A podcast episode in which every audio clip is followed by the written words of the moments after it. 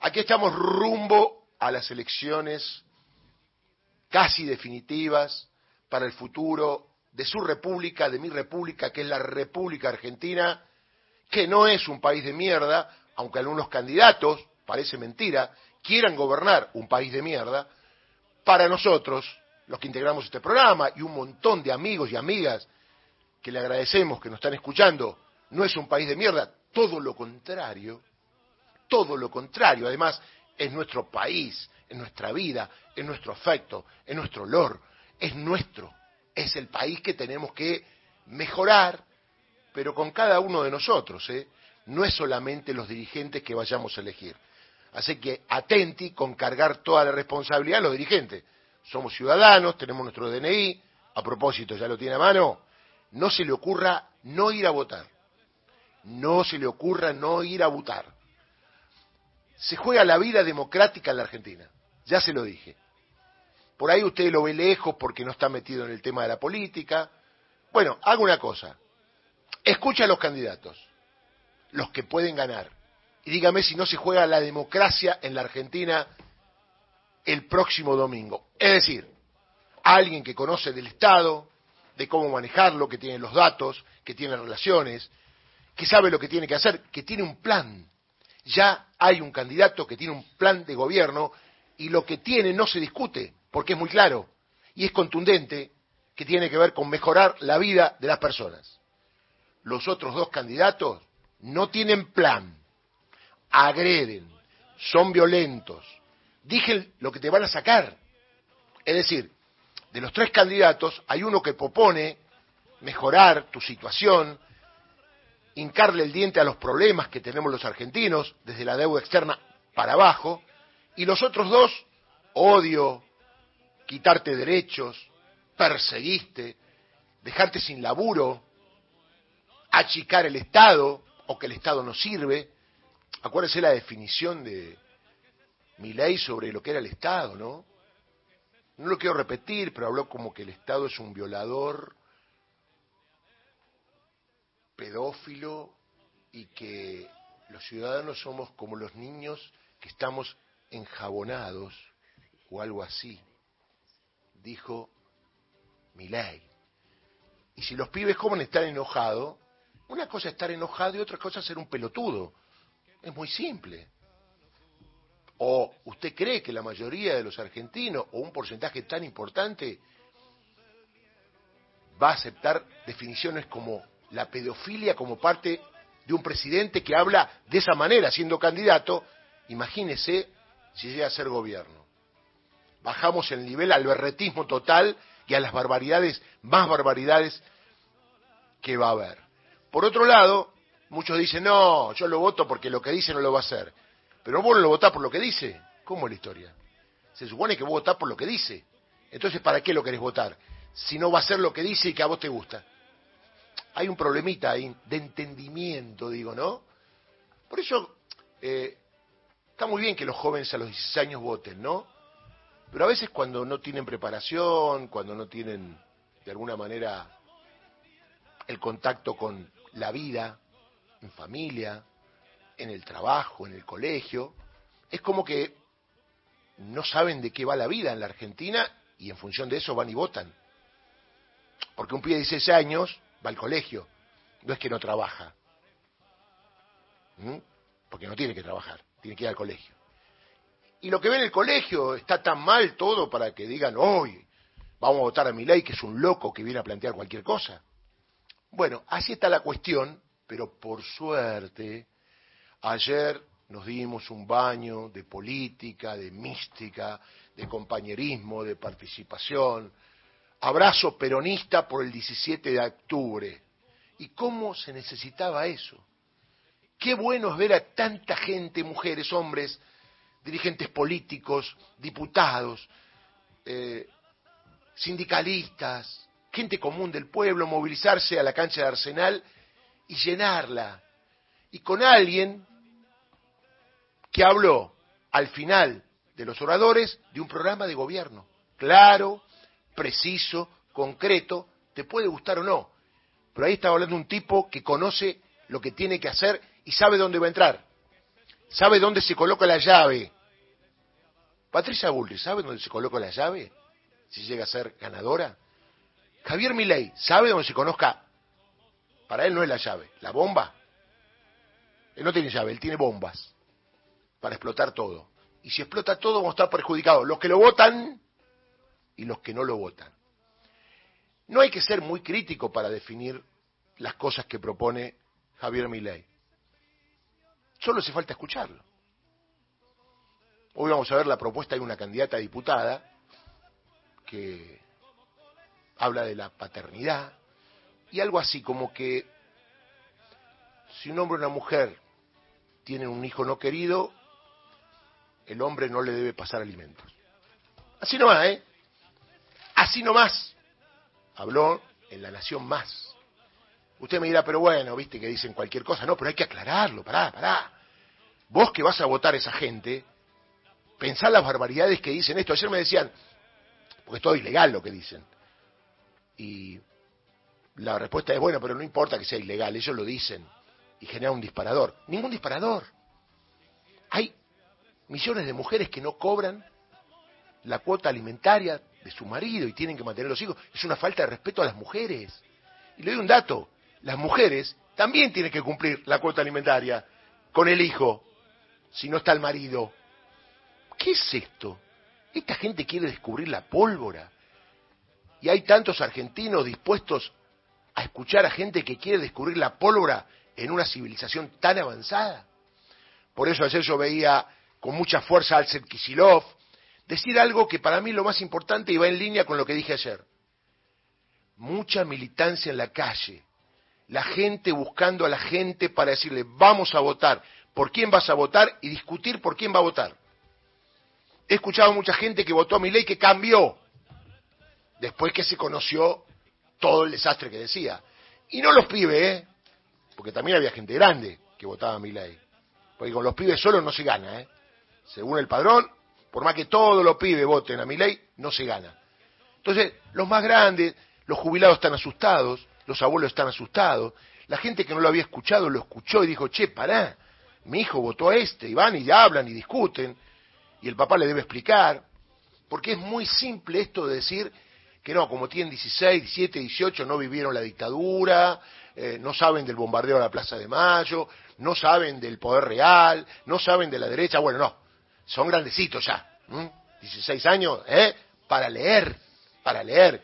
Y en vez de andar contacto TikTok, hay libros que también se puede leer por acá, ¿no? Yo soy ignorante, pero se puede leer por eh, celular un libro, ¿no? ¿Sí? Porque la simplificación de la realidad. La vida es dura, es cruel y hay que pelearla. Nadie te regala nada. Acá no habrá nada mágico. Nadie cambiará nada. Y el mejor piloto de tormenta es alguien que conozca el Estado, que hable con claridad y que sepa dónde hay que atacar los problemas para ayudar a todo el pueblo. No pasa con mi ley y no pasa con Patricia Bullrich. Y acá no es un problema de grieta, ¿eh? Porque lo que vemos en esta campaña es que no hay grieta. Porque Milay y Patricia Bullrich van por el mismo lado. Y en realidad Massa no está tirando ideas revolucionarias.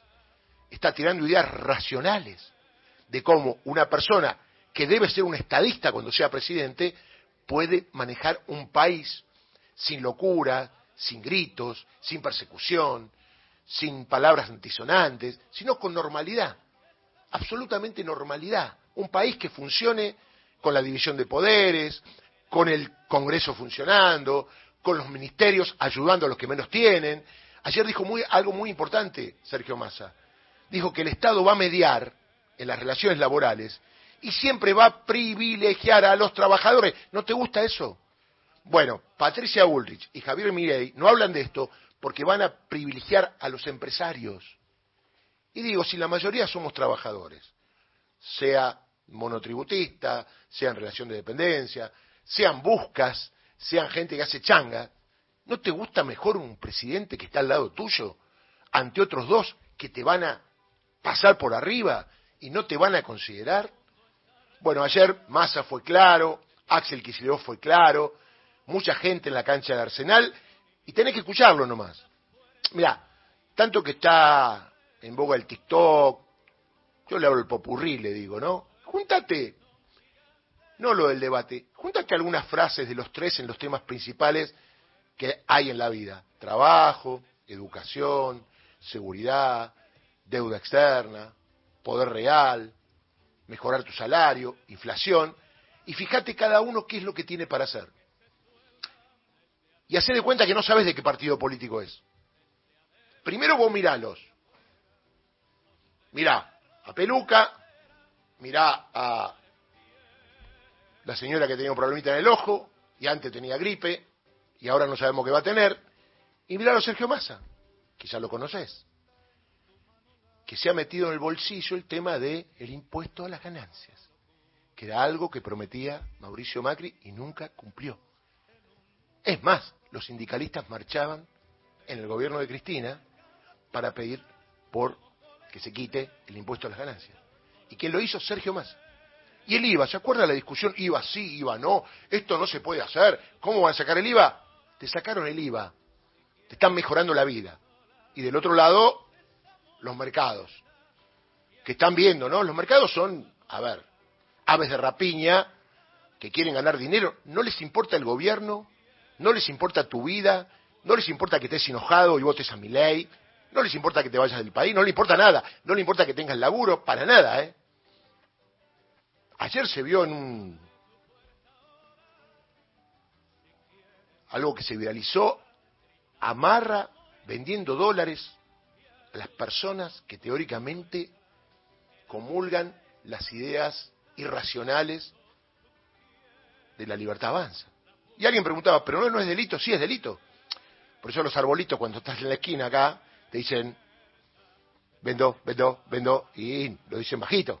No tienen un kiosco, no tiene un cartel, porque si no viene la poli se lo lleva. No, él lo dijo siendo candidato a jefe de gobierno.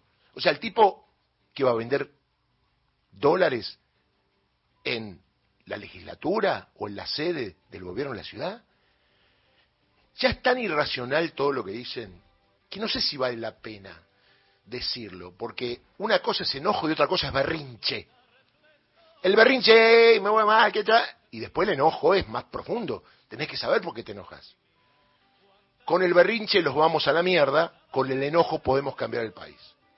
Y el enojo tiene que ver también con que este gobierno que no pudo cumplir tenga una nueva oportunidad en otra situación, sin pandemia, sin guerra, sin sequía, que a muchos no les interesa, pero es la realidad,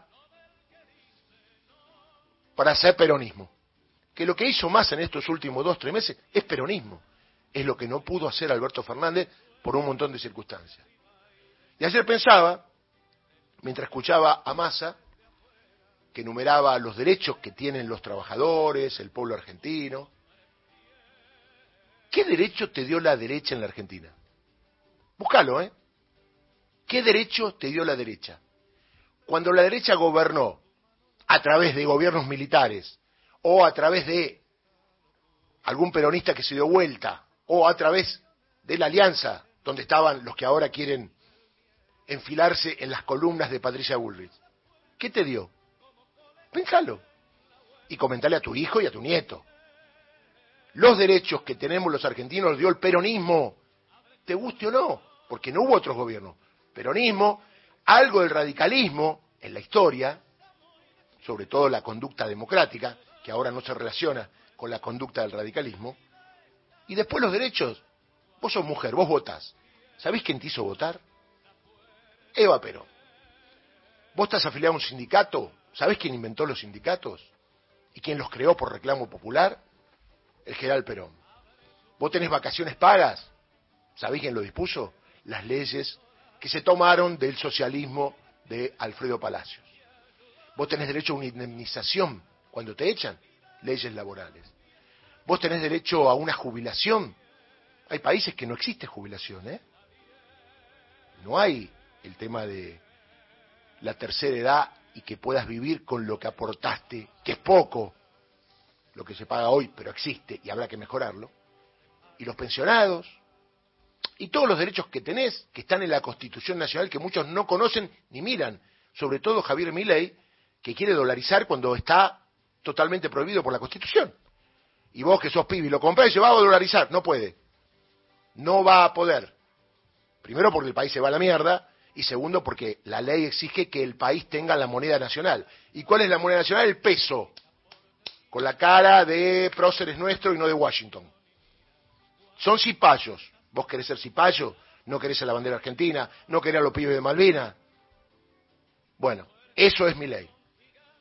Digo porque es un día crucial, es un día para pensar, para analizar, para no ir enojado. El que se enoja pierde, a mí me enseñaron.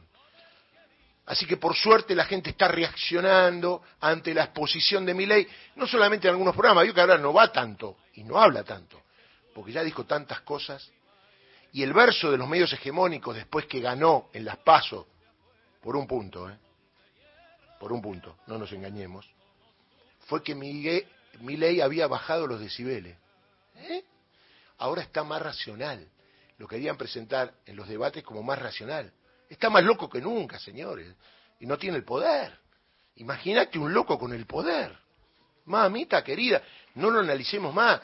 Hoy vamos a escuchar algunas cosas y el viernes va a ser un resumen de todo lo que ha dicho mi ley. Y si los que lo votan por eso dicen, no, pero no lo va a hacer, entonces ¿por qué lo votan? Si lo votás porque dice, y después cuando a vos te preguntan, mirá que va a ser esto, esto, y no estás de acuerdo, porque he visto un montón de TikTok que le muestran a los pibes cosas que dice mi ley, dice, no, no estoy de acuerdo, no estoy de acuerdo, no estoy de acuerdo. Y cuando le ¿por quién votaste? Por mi ley. ¿Contra eso qué hacemos? Es pensar. Lo único que nos queda es pensar. Así que, amigo, amiga, amigo de este programa, que lo queremos a lo largo y a lo ancho del país, usted ya sabe lo que tiene que hacer es lo más importante que tiene. Más importante, a ver, en otros términos, ¿se acuerda cómo estaba usted para la final con Francia? No durmió, se juntó en familia, bueno, eh, no duerma el sábado de la noche, júntese en familia. Sepa que lo más importante de la vida que tiene de acá en adelante es ir a votar y pensar y saber lo que viene, porque después son cuatro años. Y los vaivenes económicos, y se lo digo antes también, que vamos a tener también con Sergio Massa, también con Sergio Massa, pero alguien que maneje la cosa pública como se debe. No estos dos chichipíos, que uno viene con la violencia y el otro viene con la locura. De la violencia y la locura no sale nada bueno. Sí sale algo bueno del candidato del pueblo argentino. Que la vida está de fiesta cuando tú quieras, la puerta